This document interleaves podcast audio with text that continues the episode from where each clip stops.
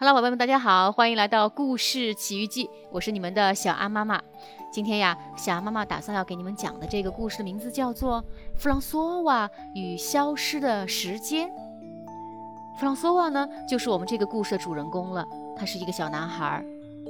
与消失的时间又是什么意思呢？难道他的时间会消失吗？让我们赶紧一起来听一听吧。有时候。弗朗索瓦觉得时间跑得太快了，但有时候他又觉得时间漫长而单调，好像什么好玩新鲜的事都不会发生。妈妈，我们什么时候开饭啊？还要等，真是无聊透了。爸爸，我们还要多久才能到呀？哎，就是这样。有时候时间真的走得好慢，慢到令人发慌。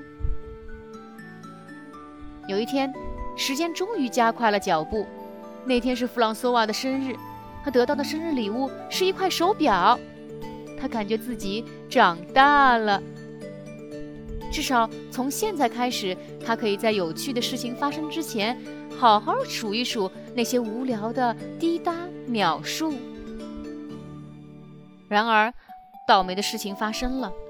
弗朗索瓦不小心摔坏了手表，他吓呆了。别担心，宝贝，去商场的钟表店修修就行啦。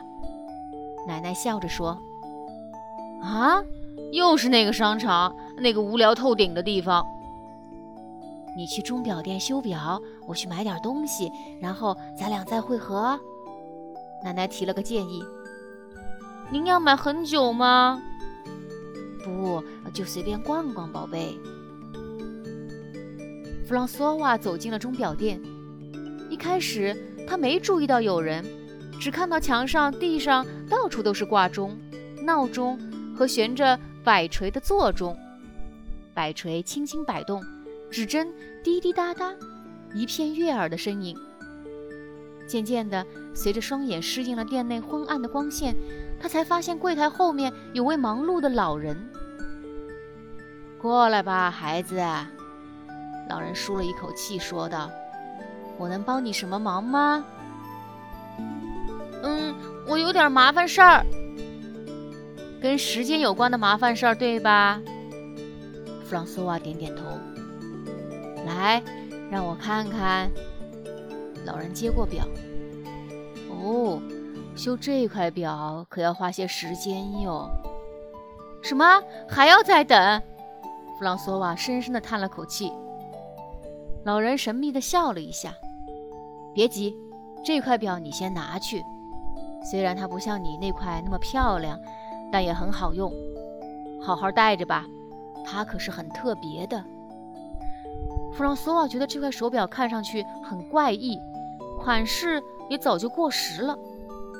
不过等待的时候能有块表带就不错了。他跑去和奶奶会合。唉，等待的时间总是那么难挨。弗朗索瓦在商场的长廊里等，无聊地盯着鞋尖发呆。他低头看了一眼手表，惊讶地发现指针居然转得飞快，他几秒钟的时间，指针就已经走完了十五分钟。嘿，亲爱的，等这么久，着急了吧？没，没有啊。弗朗索瓦支支吾吾地回答。弗朗索瓦感到非常困惑，他一回到家就跑进自己的房间，刚放下东西，爸爸就从门缝里探出头来：“准备好了吗，儿子？”“准备好什么呀？”弗朗索瓦问道。“去看电影啊。”“不是说晚上才去的吗？”啊你一定是睡迷糊了，现在已经是晚上八点了，咱们得赶紧出发了。弗朗索瓦定睛看了看手表，时间好像真的被施了魔法，几个小时的时间早已飞逝而过了。在电影院，通常最难挨的就是等待放映和中场休息的时间，但是今天很特别，刚一进场，电影就开始放映了，运气真好。就在灯光熄灭，电影即将放映的一瞬间。弗朗索瓦瞄了一眼手表，指针正以难以置信的速度飞快地转动。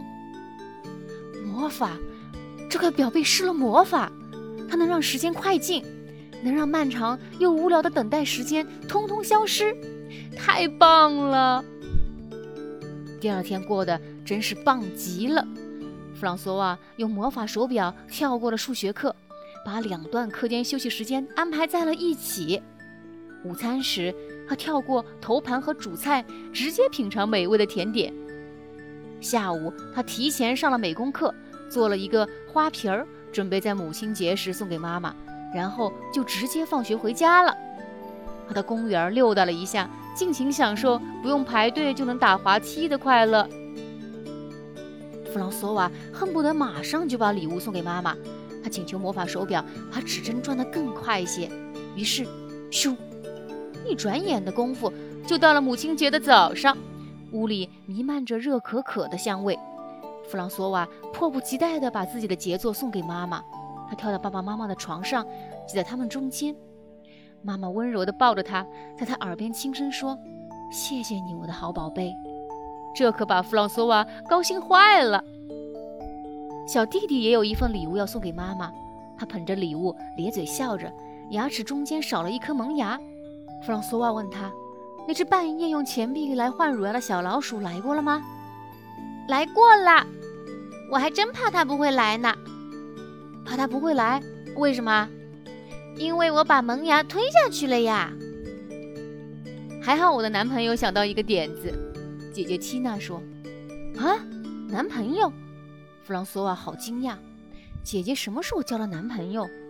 是啊，缇娜轻声笑着说：“我男朋友可帅呢。”他爸爸是位牙医，所以我们就请他爸爸送给我们一颗萌牙。有了萌牙，小老鼠就会来了呀。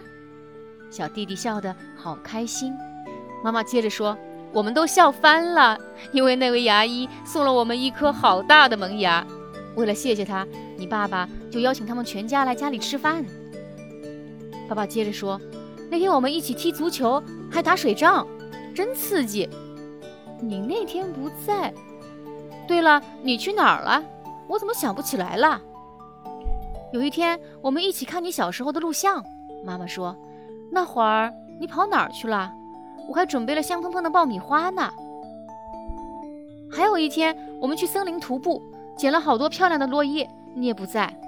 而且那天，拉帕先生家的母狗还生了一窝小狗，本体多可爱啦！缇娜轻柔地说：“走吧，弗朗索瓦，咱们去看小狗狗吧。”现在，呃，现在不行，我有一件更重要的事情要去做。弗朗索瓦突然明白了什么，我要去还这块手表，重新找回属于我的生活。好了，宝贝们，今天的这本《弗朗索瓦和消失的时间》已经全部都讲完了，所以你们搞明白了吗？弗朗索瓦的消失的时间都去哪儿了呢？他们又是怎么会消失的？如果是你，你就是弗朗索瓦，你会愿意保留这块手表呢，还是想去把那块正常的手表换回来呢？欢迎你们留言，让小羊妈妈知道你们的想法。那我们今天的故事时间就到此结束了，下次再见了。